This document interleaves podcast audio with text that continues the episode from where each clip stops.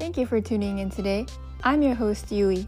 皆さんこんばんは。レンズ越しの世界、ジェンダーカルチャーへようこそ。私は普段会社員をしながらインスタグラムでジェンダー平等やアンコンシャスバイアス、セルフラブ、自分軸などをテーマに発信をしています。このポッドキャストは文化とジェンダーという2つの視点から日本社会に潜在するさまざまな問題や固定観念を分析していくディープトーク空間です。すべての人の人権が尊重され公平にそして自由に生きることができる社会づくりには法律や制度の整備はもちろん私たち一人一人の意識の見直しと改革が大切ですこのポッドキャストでは私たちの中にある思い込みやバイアスと向き合い皆さんが昨日よりももっと自分らしく生きるためのポジティブなメッセージをお届けしていきます Are you ready? Then let's get started!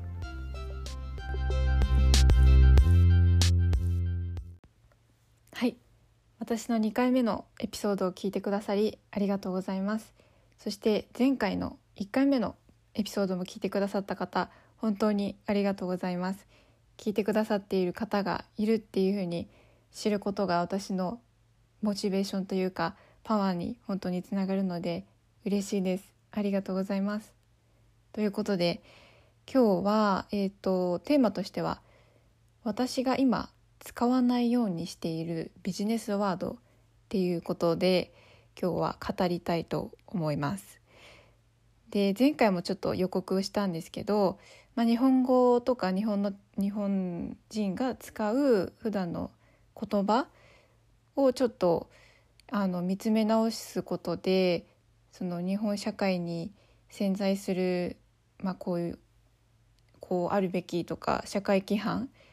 といったようなものだったり固定観念みたいなことをちょっとあの今回はアンパックしていこうかなっていうふうに思っております。であのビジネス言葉いろいろ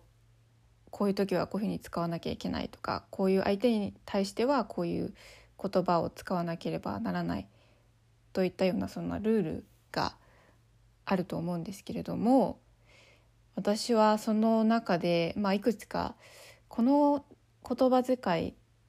はなんか違和感があるなというか本当にこれこういう使い方じゃなくてもいいんじゃないかな。なんか他のあの使い回しがないのかなみたいな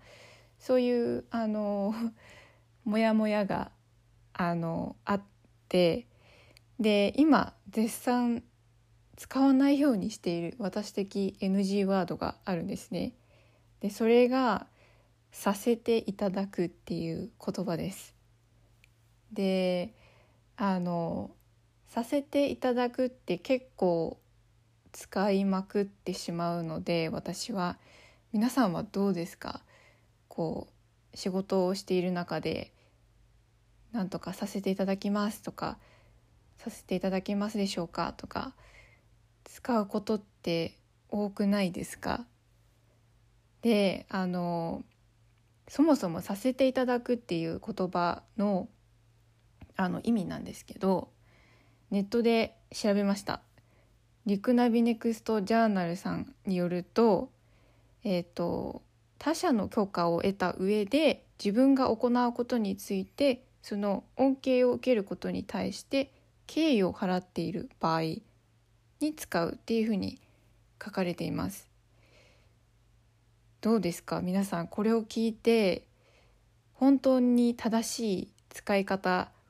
を普段できていますでしょうか？私はできていないなっていうふうに思っています。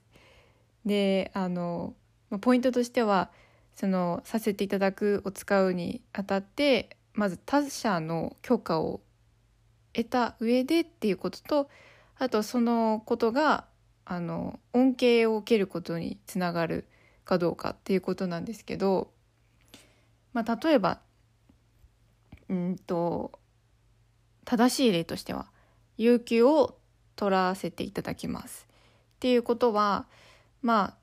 えっ、と、まあ、相手にもよるんですけど、まあ、上司とか同僚の人に対して、まあ、有給を取らせていただきます。相手に許可を得ている。っていうことですね。でこれはあ OK なんですけど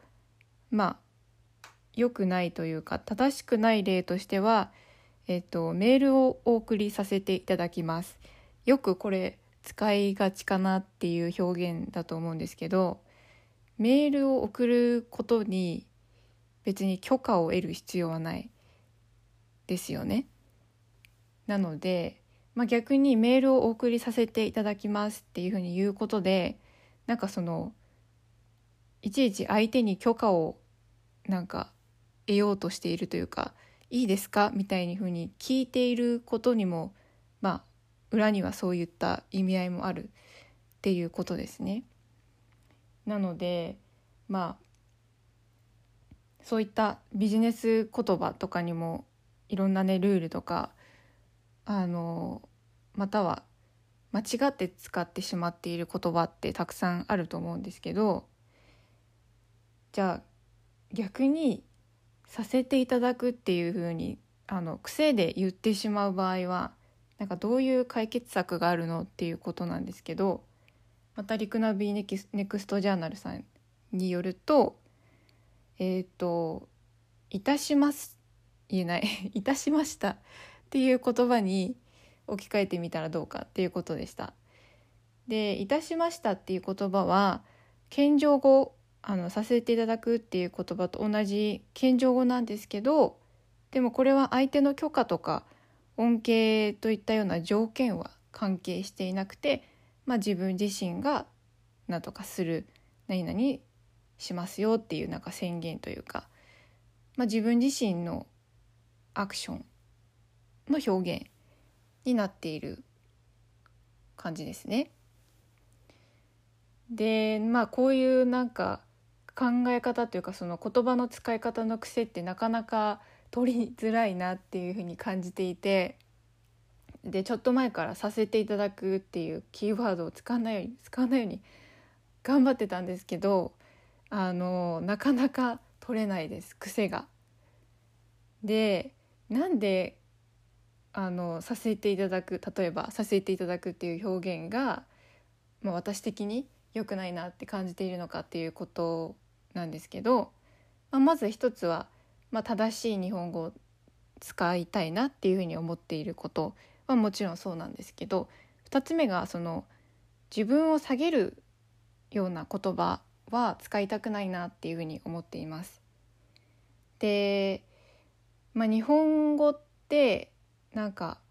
自分を低くすることというかその下げることで、まあ、相手に敬意を払うっていう考え方のもとでいろんな謙譲語とかあると思うんですけどであのなぜそういった表現がうーん良くないなっていうふうに感じるのかなんですけど、まあ、言葉遣いとか、まあ、人との普段の接し方っていうのはあの無意識のうちに自分自身の考えとか、まあ、ものの見方に反映していくものだなっていうふうに私は感じています。なので、まあ、たかが言葉というか小さな言葉の表現なんですけどまあそのそういう言葉を繰り返し使っていくことで、まあ、自然と自分を下げ自分の価値を下げたりとか、まあ、腰を低くあのもちろんしなきゃいけないその、まあ、時と場合にもよると思うんですけどその毎回自分を下げる必要もないのになんかこう癖でとかなんとなくとかその場の空気とか雰囲気で自分を下げてしまうっていうのはあんまりよろしくないのではないかなっていうふうに私は考えています。でもちろんこの話はこの「させていただく」っていう言葉に限らずあの、まあ、日本語の表現とか使い方に、まあ、共通していることなんですけどあの日本文化が間違ってるとか正しいとかそういう話ではなくてまあその無意識に思い込んでいること、まあ、固定観念とか社会規範で、まあ、必ずしも悪いこと悪いふうに採用することばかりではないっていうのは分かってるんですけど、まあ、逆に自分を下げたりとかあとはまあ生きづらさを、まあ、無意識に自分で作ってしまっていたとか自分らしく生きやすくなっていないっていう、まあ、そういう癖とか習慣っていうのはあの、まあ、こういった小さなあのことから改善というかあの見つめ直すことも重要かなっていうふうに思っています。で自分を下げなくてもあのお互いをリスペクトし合うことはできますし言葉において。であの、まあ、それは細かいね言葉のルールとかこうしなきゃいけないっていうあの期待されてることに必ずしも従わなくてもあの普段の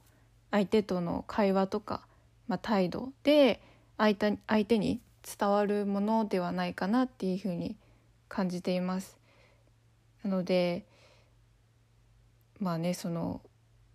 言葉を言葉というかその言葉の使い方細かいところでは何だろう相手に敬意を払えているように見えている人でも何だろう他の面で例えば、まあ、大げさですけどハラスメントのようなあの会話をしていたりだとしたらそれは NG ですよね。言葉がいくら綺麗だったとしても、まあ、人を傷つけたりとかあの思い込みで判断したりとかっていうことは相手をあの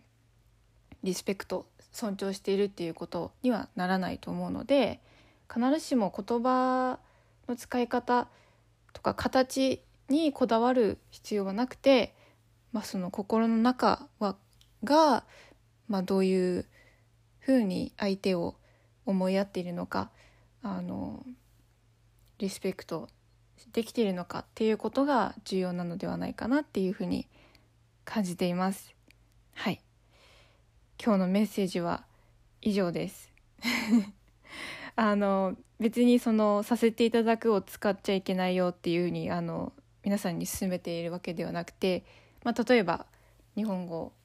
のこういった表現をちょっと見つめ直すことで、まあ、ちょっと自分の考え方の癖とかあの潜在意識みたいなものをちょっとあの考え直してみるのも面白いかなっていうはいそういう意図があります。ということで次回のテーマなんですが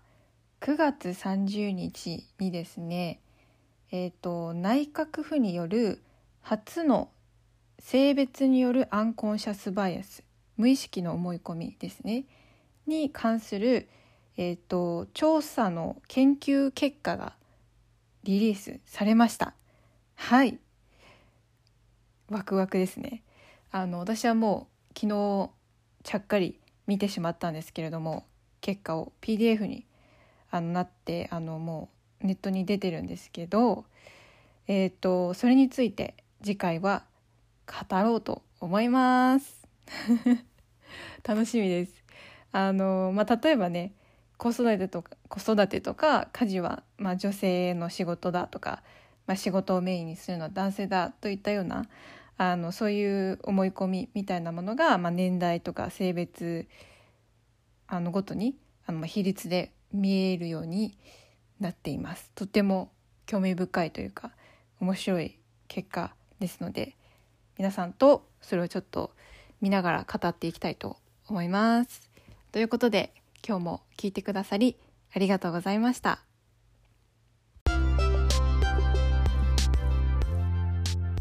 Thank you so much for listening today. 今日もこのエピソードを最後まで聞いてくださりありがとうございます。そしてこの番組をいつも応援してくださる皆さん、本当にありがとうございます。また皆さんと次回お会いできるのを楽しみにしております。See you next time!